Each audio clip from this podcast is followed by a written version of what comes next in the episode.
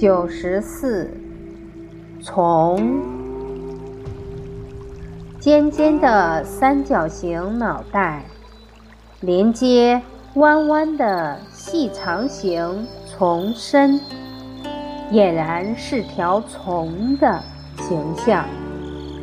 这是“虫”字在甲骨文中的字形，“虫”是。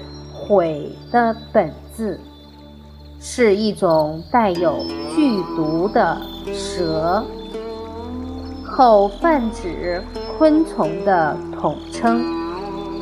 古代虫还泛指一切动物，如《水浒传》中最精彩的片段之一——武松打虎，其实。人们称虎为大虫，古人还把一些野蛮厉害的老婆调侃为母大虫。现在常见的网虫，在古代也有类似的，如书虫，形容人们沉迷某事某物。而无法自拔。